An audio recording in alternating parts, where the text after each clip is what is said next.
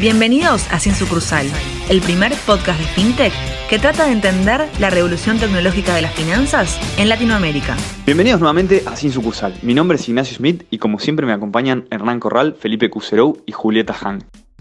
En el capítulo de hoy entrevistamos a Juan Pablo Lafose, emprendedor serial e inversor. Juan Pablo cuenta con una carrera de extensión en el sector de viajes en el que actualmente es fundador y CEO de TravelX. Adicionalmente es fundador y general partner de Newtopia, una early stage VC company. Previo a esto fue fundador y CEO de Almundo, una de las empresas de travel más grandes de América Latina, que terminó vendiendo en 2019 por 75 millones de dólares. Fue partner e inversor en Yahoo Venture, una aceleradora que invirtió en 20 tech startups, y previo al mundo fue CCO de Aerolíneas Argentinas. Adicionalmente creó tres cadenas de hospedaje, Hotel Suites, High Argentina y Hostel Inn, y fundó Asatech, antes de arrancar el capítulo les queríamos contar de Minuta, nuestro newsletter semanal con un resumen de las noticias más importantes que pasaron en FinTech, además de una recomendación de podcast y video para aprender de tecnología.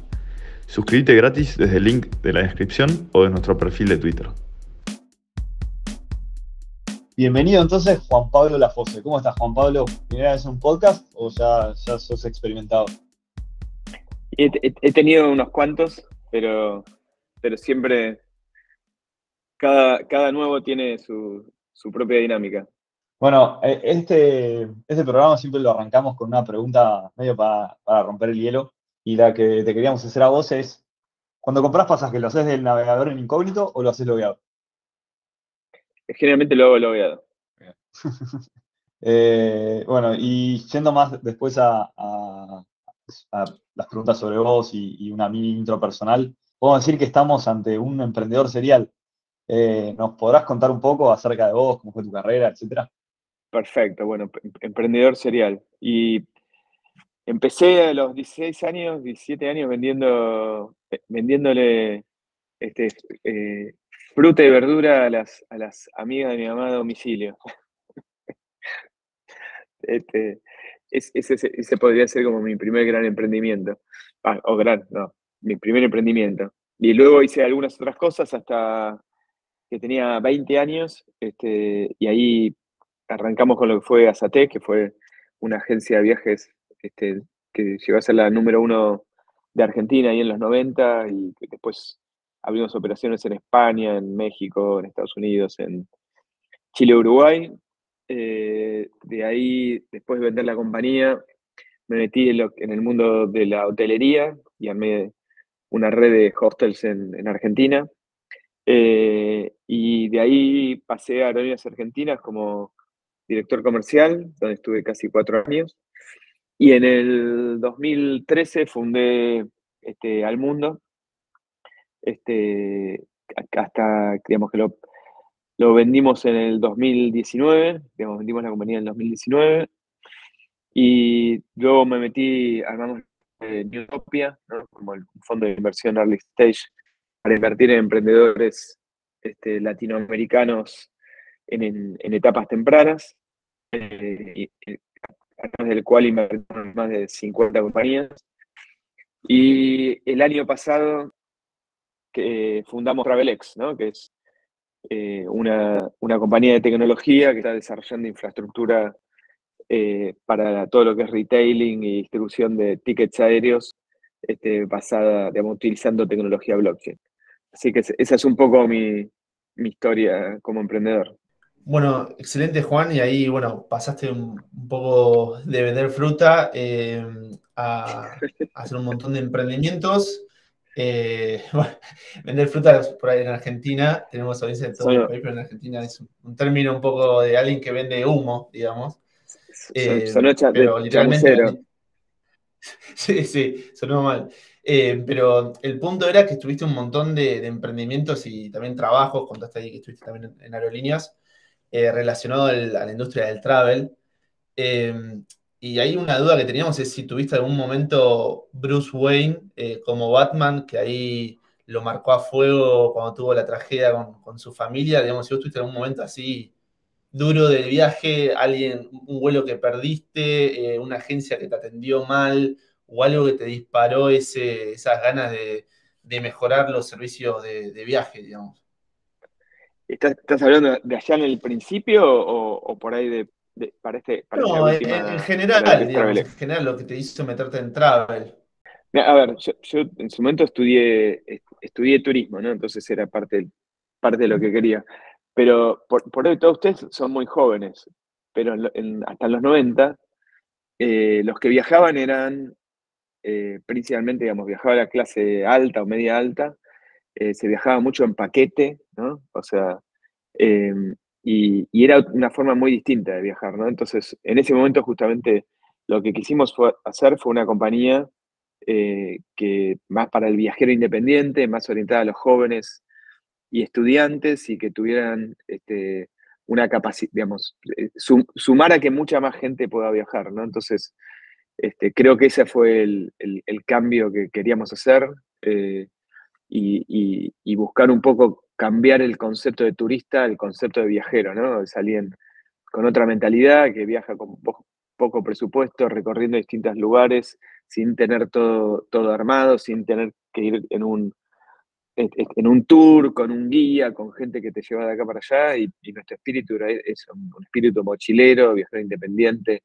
más de, este, que está en búsqueda de cosas nuevas, que quiere mezclarse con, lo local, que, viste, que, que, se junta con gente, que vive experiencias, ¿no? O sea, que por ahí hoy, insisto, nos parece lo más normal del mundo, pero hasta los 90 no era así. Y creo que en ese sentido fue un, en el mundo de los viajes logramos como un cambio, un cambio cultural, que después se aceleró, obviamente, a través de la tecnología y a través este, de, los intereses de las nuevas generaciones.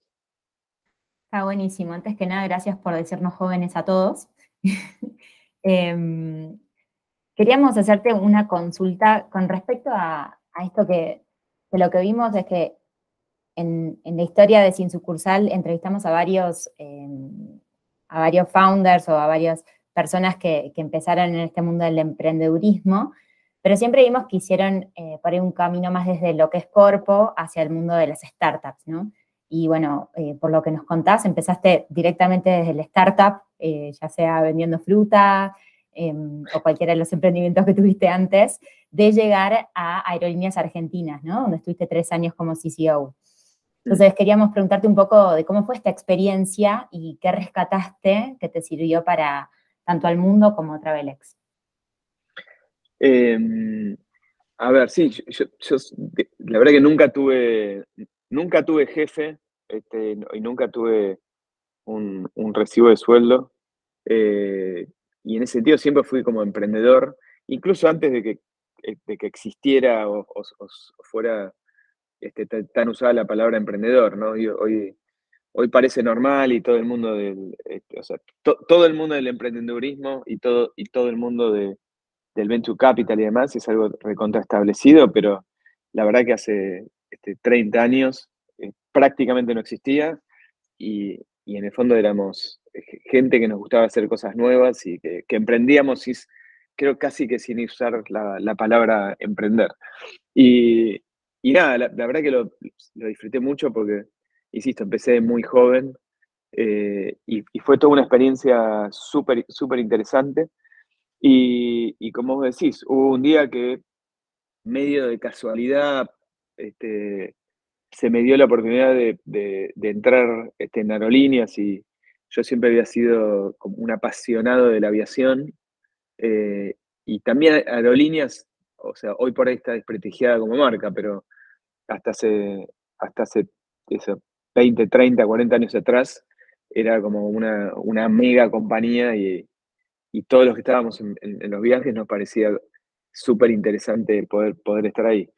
Y, la verdad que tuve un periodo que, que, que, que, yo lo disfruté mucho, fue durísimo, porque se imaginan que este, entrar, venir del mundo emprendedor, entrar en una corpo, que encima es una, en una corpa que en ese momento se había nacionalizado, que con todo el componente también de, de, gremios, no sé, un montón de cosas que para mí eran totalmente nuevas, ¿no? O sea, yo nunca había estado en la política, nunca había hablado entendido la, lógica de, este, del sindicalismo y tampoco había estado en una compañía así gigante de miles y miles de empleados, por lo cual fue, fue como un, desafío muy grande, eh, muy difícil, muy complejo, este, pero creo que aprendí mucho también, aprendí, aprendí entender también este, cómo es gestionar una compañía grande, aprendí a este, cómo, cómo moverse en, esos ámbitos donde hay tantos intereses y, situaciones tan,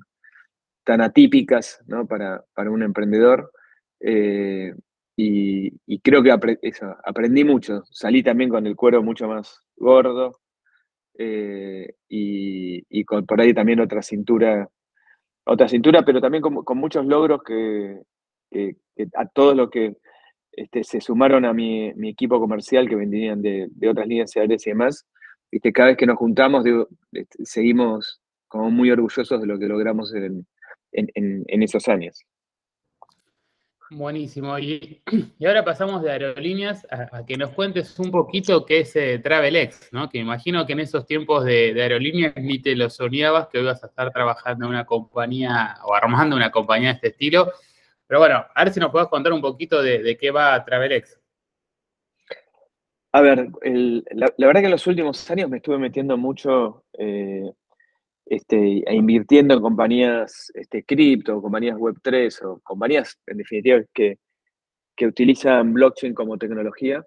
Eh, y, me fui enamorando sobre de, las capacidades que esta tecnología este, permite y sobre todo cómo, cómo fue cómo fue madurando, ¿no es cierto?, este, el mundo de Web3. Eh, y, seguramente en el, último par de años alcanzó la madurez en términos de capacidad de, performance, de costos, eh, etcétera, que, eh, que, permite que sea una, tecnología que se pueda aplicar a otras grandes industrias, ¿no? O sea, este, sabemos que, que blockchain en, o sea, ha tenido un crecimiento enorme en todo lo que es DeFi, pero ha costado que, sea este, utilizada en otras industrias, ¿no? O sea, entrando en el mundo del arte, se está metiendo un poco en real estate, se está metiendo en logística, De a poco, de a poco va, va, entrando en otras industrias, pero en travel ¿no? Veíamos nada, entonces ahí con un equipo este, de gente que trabajó conmigo durante muchos años y con Facu Díaz, que también es un, un gran emprendedor con el cual este, tuvimos algún proyecto en el pasado, empezamos a, meterle cabeza y a pensar cómo podíamos usar esta tecnología para, para resolver este, los, dolores de la industria de los viajes, que es una industria que todavía es muy legacy, que todavía tiene mucha fricción, que todavía tiene muchos desafíos y en gran medida está como muy limitada en, sus capacidades y, y, es una industria muy ineficiente, ¿no? Entonces, ahí pensamos justamente tomar el, viendo un poco este, lo que estaba pasando con los NFTs en el mundo de los coleccionables y del arte, pensamos que era una buena idea tomar, ese, e, este, tomar los NFT como base para justamente tokenizar el inventario de los pasajes eh, de las líneas aéreas, ¿no? De, tokenizar los, eh, los tickets aéreos y convertirlos justamente en un, en, un NFT, ¿no? O sea, lo, lo que llamamos NFT tickets, que conceptualmente es un ticket aéreo que, eh, es muy fácil de transferir, es muy fácil de revender, es muy fácil, digamos, este, tiene una simplicidad eh, para, para, ser vendidos y transferidos a nivel global este, que, ayuda a que la industria pueda pasar como a otro nivel, ¿no? Porque de esta manera, ¿qué es lo que se logra? Se logra que el viajero, o sea, está comprando un activo que, que tiene liquidez, ¿no? Que, este, insisto, ustedes son muy jóvenes y no, no vivieron la época de los tickets eh, simplemente, para volar simplemente había que tener el ticket en papel, no importaba el nombre que tenía el papel, digamos, el, ticket, ¿no? Y eran dosables, se podía pasar de uno a otro, eran todos cancelables y recuperabas el 100% de lo que habías pagado. Eso hace 30 años era así, pero durante estos 30 años los tickets este, cambió toda la lógica y hoy uno compra un ticket aéreo, pero no es el verdadero dueño de ese activo, ¿no? O sea, no puede hacer lo que quiere, no se lo puede regalar a la abuela o al, primo, no se lo puede vender a, un amigo, no, no, este, hay un montón de cosas que no puede hacer. Entonces, justamente construyendo, digamos, tokenizando ese inventario y convirtiendo en un NFT ticket, lo que, lo que permitís es generar un activo líquido, un asset class, este, que le da muchos beneficios al comprador. Y por otro lado, digamos, del lado de la línea aérea, lo que tenés es, te permite que cada vez que haya una transacción adicional, ¿no? Este, una transferencia, una reventa este, un, cambio de nombre, una cancelación, digamos, todos esos procesos que la mayoría o no se pueden hacer o, o, en muchos casos son complejos y caros y difíciles, digo, que cada vez que se pasa alguno de estos procesos, la linearia sigue generando ingresos, ¿no? Como, como por ahí un artista en un, en un, en un NFT este, coleccionable. Entonces, de esa manera, de alguna manera, alineamos los intereses de los viajeros y las líneas aéreas, eh, incluso de todos los que son retailers, ¿no? Agencias de viajes y gente que quiera comprar y vender tickets.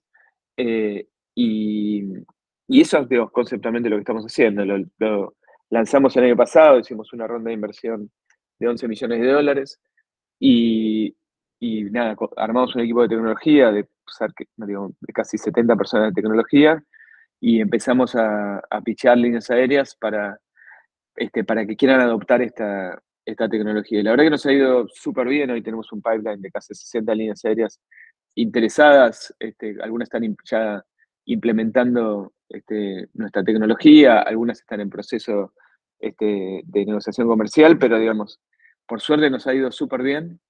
Y, estamos logrando como que la, que la industria embrace, eh, abrace este cambio de lo que es un e-ticket, ¿no? que fue lo que introdujo este, la internet, ¿no? o sea, de pasar un ticket de papel a un ticket este, digital, a lo que es un e-ticket, que es justamente la evolución natural de, lo que es un pasaje aéreo. Está súper interesante y me parece, eh, parece como divertido cuando hay un producto físico bastante tradicional y se convierte en un producto digital y, cómo, cómo, va tomando una dimensión eh, que quizás uno nunca se hubiese imaginado, ¿no? Eh, un pasaje de avión convertirlo tanto. Eh, y, cuánto valor puede agregar desde un punto de vista tecnológico. y de ahí surge la pregunta un poco, nosotros como consumidores solo, solo conocemos medio la, puerta de entrada, ¿no? el, el, papelito que llegaba históricamente, pero no sabemos bien qué hay por atrás, el por qué, cómo está construido, por qué la variación de precios. Em, ¿qué, es lo, ¿Qué es lo que vos viste cuando, cuando te metiste ahí eh, y, qué, fuiste identificando así que dijiste, bueno, esto acá es donde tiene que mejorar TravelX, eh, en todo el stack también de, administración del pasaje y, de, y del producto pasaje de avión, digamos, ¿no?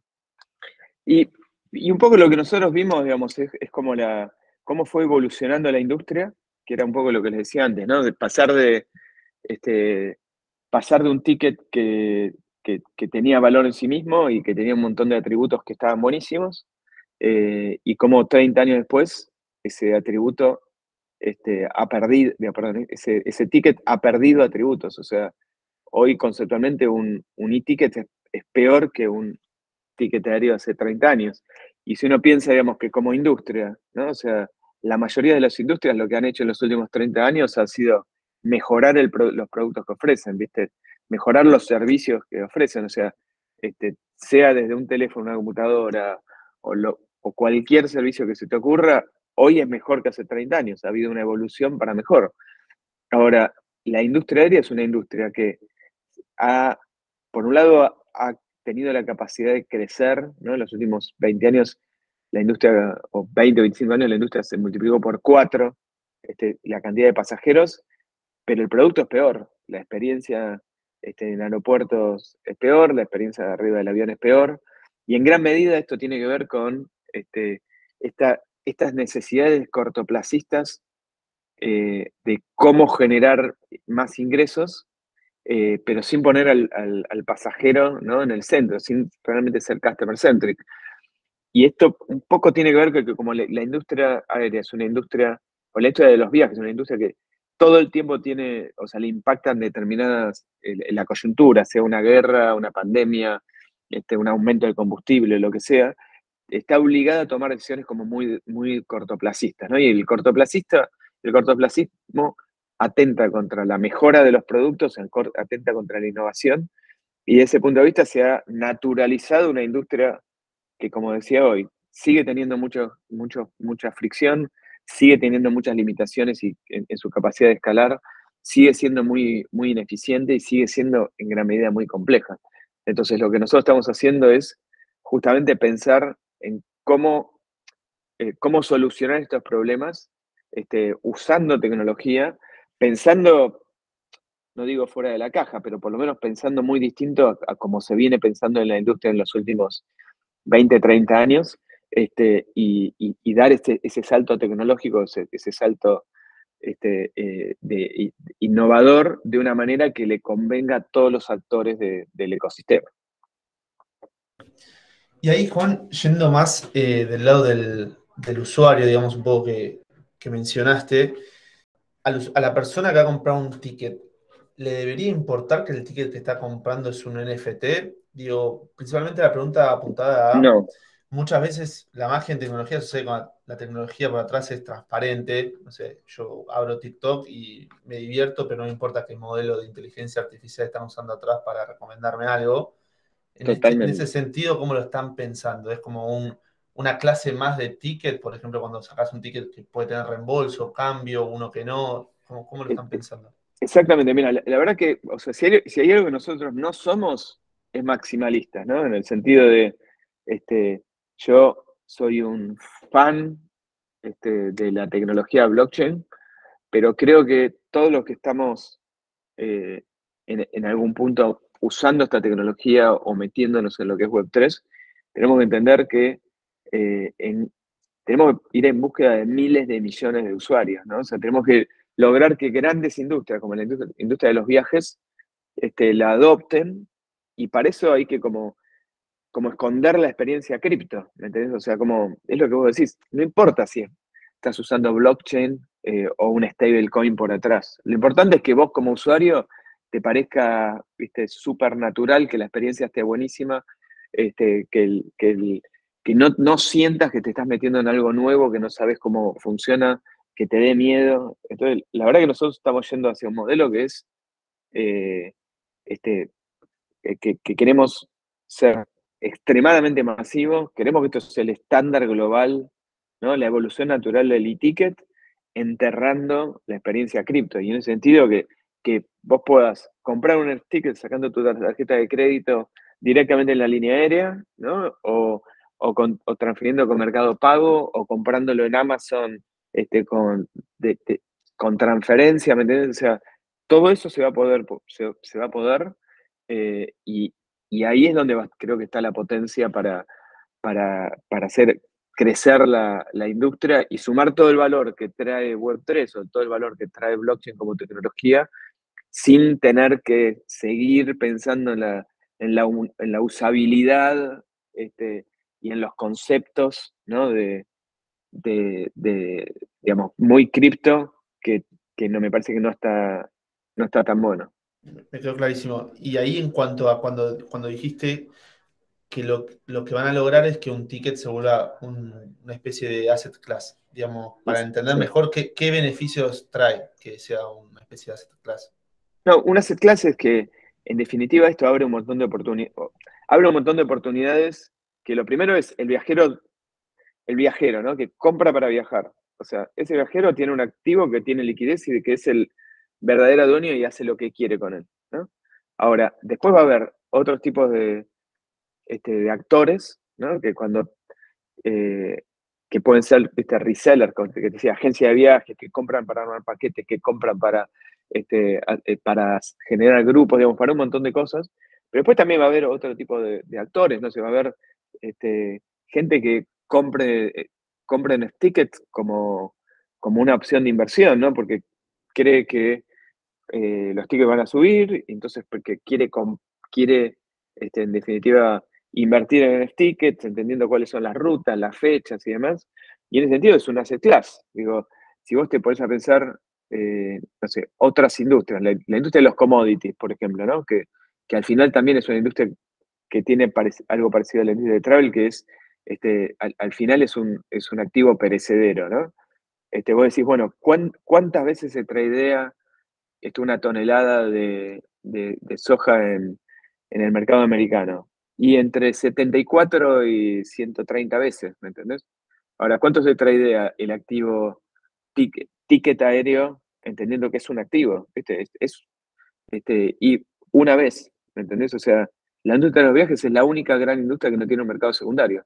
Y, en ese sentido hay miles de opciones para aportar liquidez a la industria para generar una industria, viste, que con más liquidez, con más casos de uso, con este, eh, mucha más flexibilidad, con la capacidad esta de amplificar la distribución, este, podría crecer más rápido, podría crecer, insisto, mejorando la experiencia a los viajeros, este, pero generando un montón de oportunidades de negocio y casos de uso que hoy no existen. Está buenísimo lo que estás diciendo, Juan Pablo, sobre eso te queríamos repreguntar, eh, justamente, si crees que a este modelo que están proponiendo de que los pasajes sean NFTs, se podría generar especulación y que eso incremente los precios de los pasajes en general y se dé una especie de inflación. Mira, a ver, lo, que nosotros estamos haciendo es, como le decía antes, estamos eh, armando un modelo por el cual si hay un aumento de precio entre la, compra de, una, de, un, de un NFT y la venta, un porcentaje relevante de ese aumento de precio va directo a la wallet de la línea aérea, ¿no? O sea, el smart contract splitea ese, ese, ese costo y, le asigna a la wallet, este, perdón, a la línea aérea un porcentaje eh, relevante que va, aumentando en la medida que se acerca la fecha de salida de, ese vuelo. Eh, ahora, lo que nosotros creemos es que hoy el mercado este, aerocomercial, hace, o hace 20, 30, 40 años, las tarifas las definían los estados, ¿no? Los decían, bueno, estos son los precios a los cuales se pueden vender los pasajes, ¿no? por suerte, con los años, o sea, el Estado se fue, corriendo de ese lugar y quienes definen los precios de, de los pasajes son las líneas aéreas. Ahora, en algún punto termina siendo como una autorregulación, porque los pasajes deberían costar lo que el mercado está dispuesto a pagar, ¿no? O sea, y en algunos casos será más, en algunos casos será menos. habrá momentos en los cuales por una baja de demanda este, los pasajes puedan bajar mucho más. Entonces lo que nosotros creemos es que en la medida que haya muchos más oferentes este, y, muchos más compradores, también lo que va a pasar es que va a ser un mercado mucho más eficiente en términos de los valores. No va a ser un, mercado autorregulado, ¿no? Cuando, y, pensémoslo en, un ejemplo, ¿no? O sea, este, ¿qué pasó cuando, eh, o sea, las, los equities de las compañías este, solamente se podían comprar, o las, compañías que, digamos, este, tienen la capacidad de vender, este, su, eh, de, vender eh, equities de una compañía o, capital de su compañía en un mercado cerrado, o sea, en una operación privada. Lo que ocurre es que hay menos oferentes y por ende los, los, precios están definidos por pocos oferentes. Ahora, si vos, en el momento que vos haces, una, haces una IPO y una compañía tiene es una compañía pública, lo que vos tenés es un mercado mucho más eficiente, en donde este, hay momentos que se sube, suben mucho los precios, pues otros que suben, bajan mucho los precios, y depende en el fondo de, la oferta y la demanda, pero de miles o de millones de, compradores y vendedores. Eso es lo que nosotros creemos que va a pasar con los años en la industria aérea. Y eso también lo que le va a permitir por ahí una, una línea aérea es este, eh, generar liquidez con años de anticipación, vender su, inventario con años de anticipación y, eso, y haciendo eso también va a maximizar su capacidad de generar ingresos, pero también lo que va a permitir es, va a poder planificar con mayor anticipación y va a, va a permitir un aumento, va a haber más competencia, porque va a haber otros jugadores que con mucha anticipación van a entender hacia dónde va haber mercado y en función de eso van a poner rutas o vuelos este, en, donde, en donde ven que hay, que hay oportunidad. O sea, lo que vemos es como una industria este, mucho más eficiente es que, que, entren en un proceso de, aceleración en su crecimiento. Sí, mismo lo, que yo entiendo, Juan Pablo, es que vos lo que planteas es que también el, inversor puede absorber parte del riesgo de la aerolínea de, Exacto. Exactamente. un determinado vuelo porque cree que va a tener una determinada ganancia y la aerolínea le sirve para ganar liquidez y, y le baja el riesgo de establecer un nuevo vuelo de repente, porque sabe que no solo lo va a comprar la gente que tiene intención de viajar, sino la gente que cree que en el futuro ese pasaje se va a valorizar. Exactamente, exactamente. Por, eso es como, le das liquidez a toda la industria. O sea, liquidez eh, y generas un montón de casos de uso que hoy no existen. Entonces, si vos tenés más, o sea, más viajeros, con un mejor servicio y más actores que, generan liquidez y nuevos productos también, porque esto lo que va a generar es digamos, un montón de productos financieros y un montón de, de, capacidades de financiar a los propios viajeros este, de maneras que hoy no existen, porque lo que está generando con un NFT que también al ser un token es, es, un colateral. Entonces, no sé, hay alguien que podría sentarse y decir, ¿sabes qué?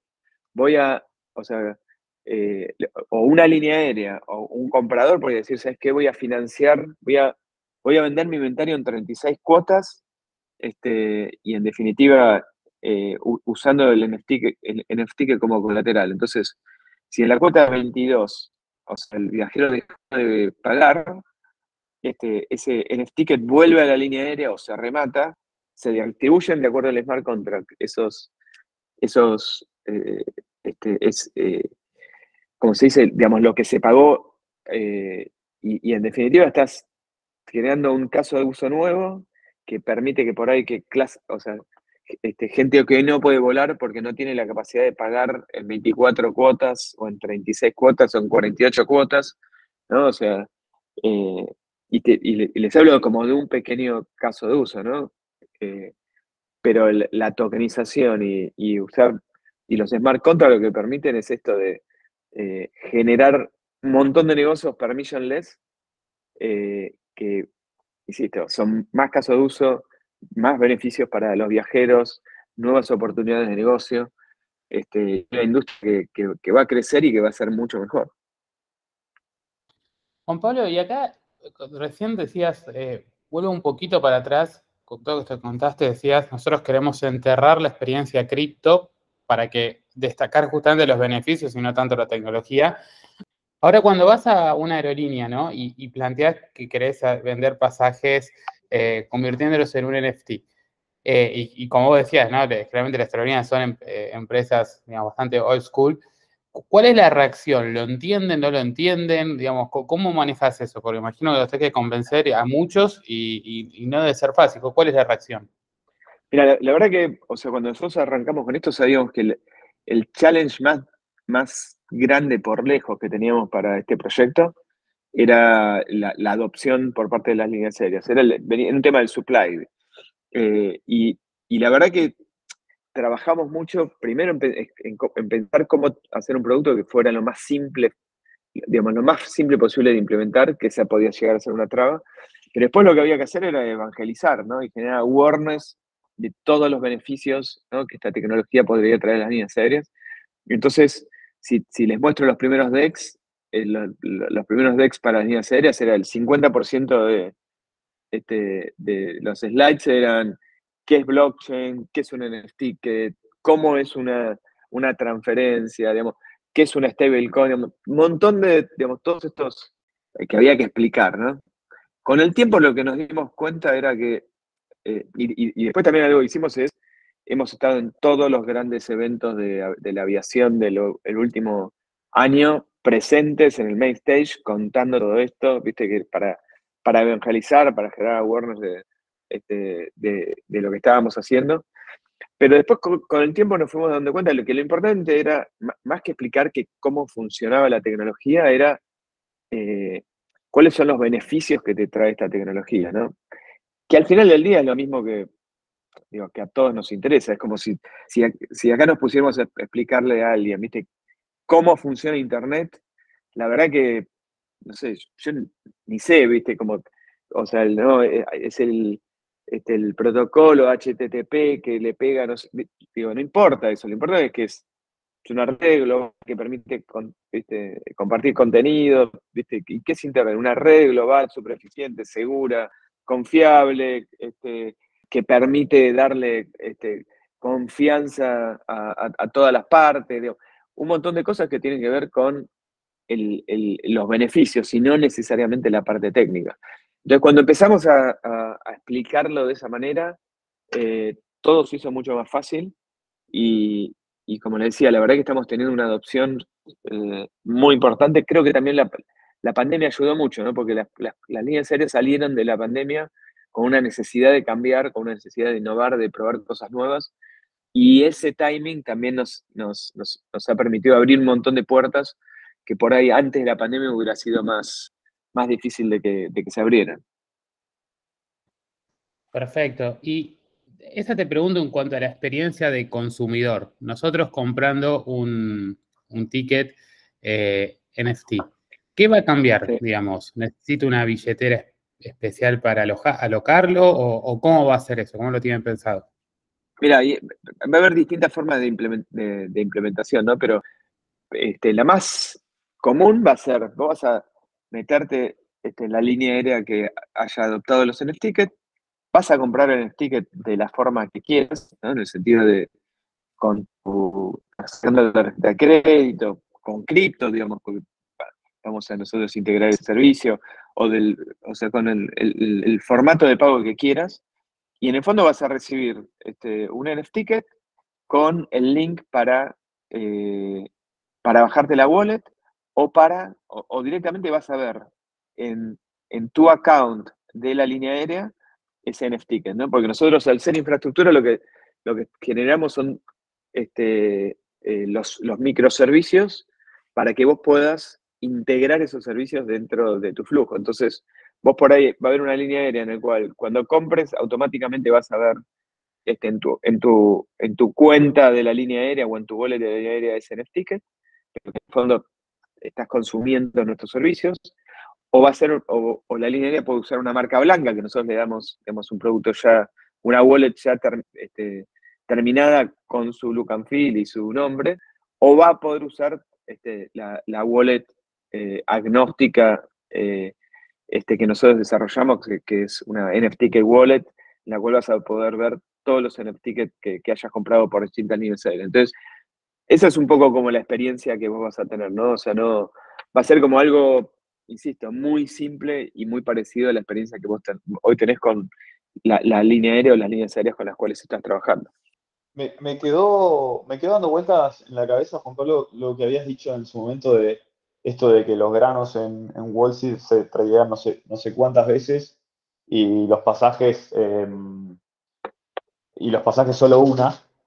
¿Crees que la, tecnología de NFT de alguna forma lo que, lo que te permite es crear un mercado secundario en, estos, en estos tipos de, activos de, menor escala, ¿no? Pues si yo me pongo a pensar cuál es la diferencia entre eh, el mercado, o sea, la, soja y, los pasajes, es probablemente la escala de la industria. Si la industria de, los pasajes de avión hubiese sido la escala de, los granos, quizás ya hubiese existido el mercado secundario el NFT te viene a simplificar la, creación de mercados secundarios de productos de, menor escala? ¿O cuál es la diferencia principal que ves ahí para eh, que, rompe una barrera en el NFT, eh, en este caso, que otras industrias de repente no tenían?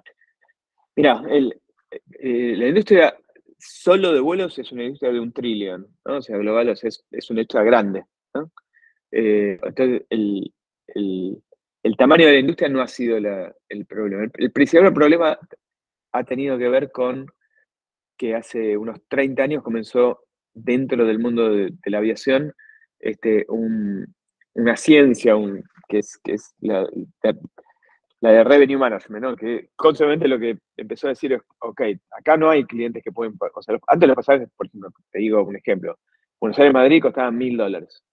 Y no es que algunos costaban 800 y otros costaban 1500, no. Todos los pasajes del avión costaban mil dólares, ¿no? O sea, como como cualquier otro activo. los teléfonos cuestan todos mil dólares. No hay un iPhone 13 que vale. Bueno, si hay diferencias de producto, pero en términos generales, digamos, todos los pasajes costaban lo mismo. Entonces, este, hubo, un señor o un, equipo de personas que empezó a pensar, bueno, hagamos revenue management, que algunos le cobramos 200, otros 300, otros 500, 800, otros 1000, otros 1200, otros 1500. Este, y ahí lo que vamos a poder hacer es subir la gente que puede pagar 200, le ponemos un montón de restricciones, le obligamos que este, sí o sí tiene que pasar un fin de semana, lo tiene que comprar con tanta anticipación y a ese se lo vendemos a 200. Y así empezamos a poner distintas restricciones para después poder vender boletos en 2.000, 3.000 dólares, ¿no? Es el mismo asiento del avión, pero con, distintas, este, con distintos precios. Entonces, esa, esa lógica este, eh, le sirvió a la, aviación para agrandar el mercado. Como creo que antes le decía, hasta los 90 los que, la gente que viajaba era la, era, la clase alta, se subía, te tomabas un whisky, digamos, era otro nivel de servicio que el servicio que puede llegar a tener hoy. Eh, entonces, ¿qué, pasa, digamos? con esa lógica, todo lo que era un mercado secundario eh, era, era difícil de, aceptar, porque decía, ¿por qué si le vendo a alguien un ticket a 200 y después lo va a poder vender a 1000 y se lleva a 800? Eh, ahora, eso era así hasta que uno puede aplicar justamente un smart contract y hacer que si vos ese ticket lo vendés más caro, o sea, la línea aérea gana. Entonces, ahí como que cambia toda la lógica, porque una cosa es, si, yo no gano en el mercado secundario, y pasa mucho con todo lo que son eventos, viste, deportivos, musicales, etcétera. Digo, el, para, qué fomentaron el mercado secundario si, si a mí no me sirve que haya mercado secundario? Ahora, ahora, usando blockchain, usando smart contract, justamente lo que vos podés hacer es definir este, que ese mercado secundario le convenga a todas las partes. Y ahí está la, gran diferencia. Entonces, por eso ahora las, compañías aéreas sí les sirve este, que haya un mercado secundario, porque, porque son socios de los compradores en todas esas nuevas transacciones. Pasando de, página y, entrando en la etapa Newtopia, lo mencionaste al principio, y, pero no queríamos dejar de, tener un, breve bloque de, la charla sobre, sobre eso, que me parece que está buenísimo, sobre todo para el ecosistema emprendedor argentino.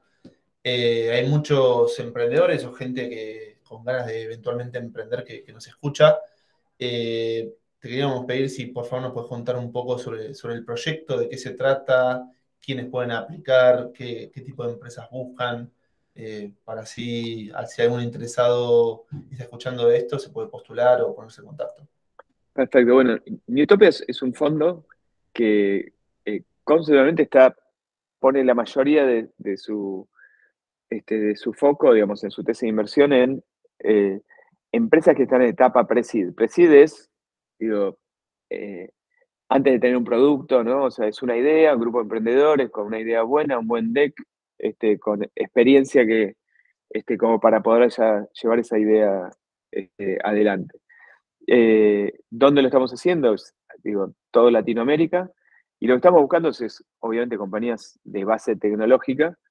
Somos bastante agnósticos en términos de, este, sectores. Obviamente, todo lo que es Web3, FinTech, eh, Future of Work. hay, algunos sectores en los cuales nos gusta más y sobre todo aquellos sectores que pueden generar un mayor impacto y, y, donde vemos una oportunidad en Latinoamérica o compañías en Latinoamérica que puedan generar este, eh, proyectos globales, eh, eh, pero, pero y, sobre todo compañías que tengan la capacidad de escalar, o sea, compañías que realmente puedan este, crecer lo suficiente como para tener evaluaciones este, importantes, priori evoluciones que tengan esa capacidad de llegar a ser unicornios.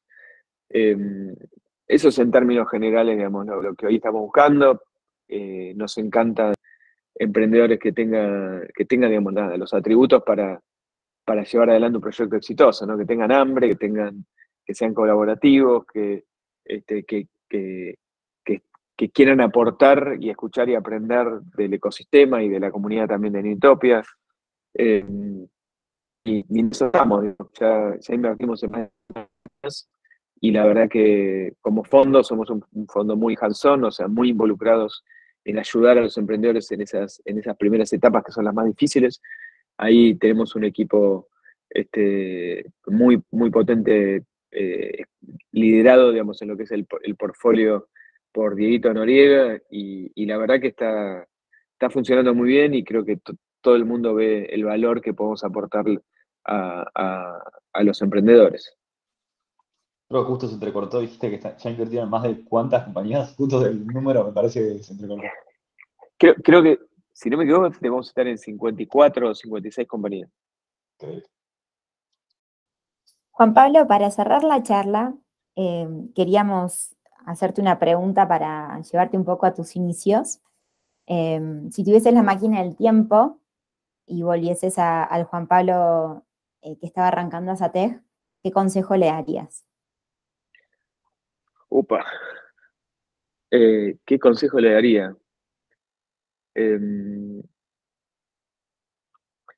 ¿Qué consejo le daría? Me mataste.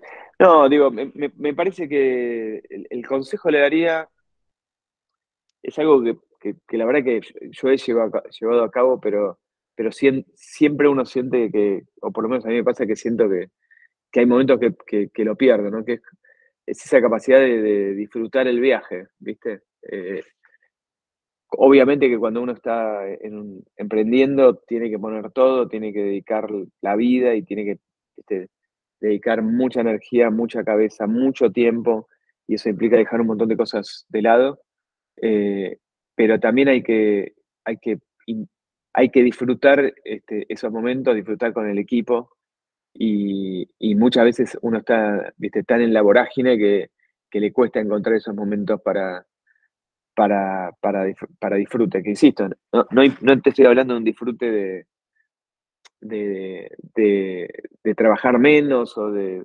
de este, bajar el ritmo, sino de, digamos, dentro de esa, de, ese, e, ese dinamismo que te exige este, y esa entrega que te exige estar emprendiendo es eh, realmente disfrutarlo, ¿no?